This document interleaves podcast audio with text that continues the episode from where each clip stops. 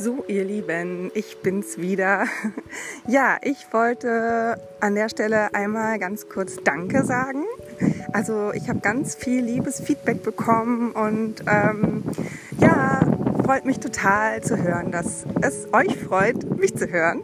Und ähm, ja, voll cool. Ich habe ja gesagt, wenn es nur zwei, drei Leute gibt, die es gerne hören, mache ich auch gerne weiter. In diesem Sinne bin ich am Start.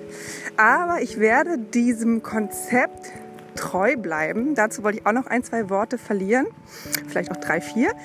Ähm, dass ich, wie ich das jetzt hier mache, dieses Konzept. Ich bin am Spazieren und äh, man hört eben Hintergrundgeräusche und ich habe auch mal einen Hänger oder äh, sag auch mal äh oder äh. Ja, ähm, genau. Dazu würde ich gern noch ein paar Worte sagen. Ich werde das so lassen, aus verschiedenen Gründen. Der eine Grund ist ein ganz pragmatischer. Ich ähm, habe mich lange davor gedrückt, das zu machen, weil ich eben genau diese Gedanken hatte, ah, es ist viel Arbeit und ähm, dann muss ich das mehrmals einsprechen und man muss das zurechtschneiden und dann muss man da voll das Know-how haben und pipapo, diesen ganzen Perfektionismus-Scheiß. Ähm, das hat letztendlich dazu geführt, dass ich es halt nicht gemacht habe bisher und wahrscheinlich auch weiterhin nicht gemacht hätte, weil mir das einfach viel zu aufwendig ist und zu stressig ist äh, in meinem neben meinem ganz normalen anderen Kram mit Arbeiten und Kindern und Pipapo. Ähm, das war eigentlich der Hauptgrund, warum ich es bisher nicht gemacht habe. Ähm, das ist der innere Kritiker und mit dem habe ich ja in meiner Arbeit eigentlich tagtäglich zu tun. Der begleitet uns alle und macht es uns schwer und führt dazu, dass wir eben uns Dinge nicht trauen oder unserem Herz nicht folgen oder ähm, uns selbst das Leben schwer machen und eben unserem Glück im Weg stehen. Und äh, ja, ich predige das ja immer in Coachings oder auch in Therapie, dass eben dieser Kritiker ähm, zu begrenzen ist und dass man ihm nicht so viel Macht geben sollte und dass wir eher unseren wohlwollenden inneren Begleiter stärken. Ähm, ja, und das muss man natürlich auch selber dann vielleicht vorleben und üben. Und deswegen äh, aus diesem Grunde, der noch viel besser ist als dieser pragmatische Grund, ähm, möchte ich das auch so weiter beibehalten, dass ich es einfach wirklich ganz authentisch ähm, einsprechen werde und hoffe, ihr könnt über auch meine kleinen ähm, Schwächen dann hinwegsehen und könnt es bei euch selber auch dann vielleicht ein bisschen besser.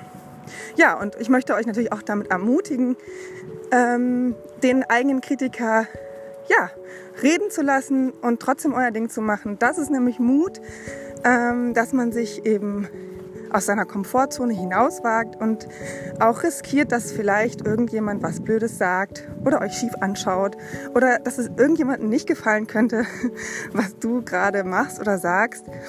Mm, das ist aber vielleicht gar nicht so schlimm oder so wichtig. Und wenn es, wie gesagt, ähm, von Herzen kommt und auch jemand anders irgendwo erreicht, finde ich, ist es das auf jeden Fall wert. Und ja, deswegen soll das uns alle ermutigen, da den inneren Kritiker ähm, reden zu lassen und in Schach zu halten und ja, sich davon ein bisschen frei zu machen.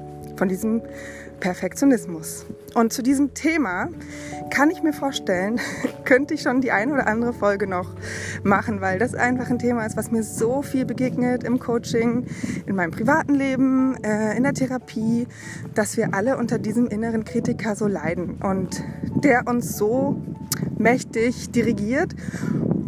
Ähm, und uns sabotiert. Und genau das ist ein ganz großer Glückskiller.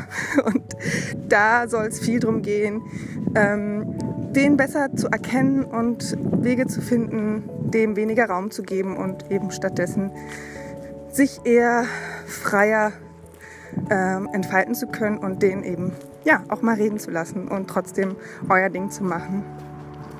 Und dann vielleicht auch schöne Erfahrungen zu sammeln, so wie ich jetzt, und einfach zu merken, hey, cool, dass ich es gemacht habe.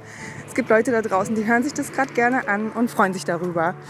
Und mir macht es gerade voll Spaß, es zu machen. Also, insofern hat sich schon gelohnt.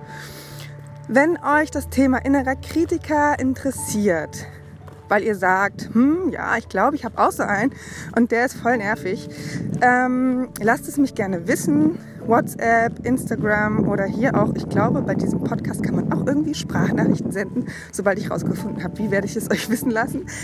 Dann äh, könnt ihr gerne, wie gesagt, mir Feedback geben. Ich freue mich über jedes Feedback und mir sagen, was euch interessiert. Ist der innere Kritiker für euch interessant? Kennt ihr den?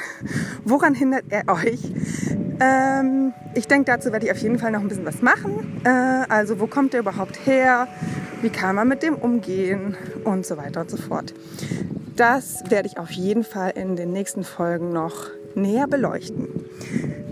So, das soll es jetzt erstmal gewesen sein dazu. Und ähm, ich wünsche euch noch einen schönen Samstag und ja, wenn ihr mich äh, hier, wenn ihr mir folgen wollt, dann verpasst ihr auch keine Folge mehr, keine Meditation. Und ähm, ja, genau, könnt das irgendwie äh, einstellen. Ich habe auch schon gehört, ich habe schon meinen ersten Fan, der mir folgt. Voll schön an dieser Stelle. Grüße gehen raus an Anna.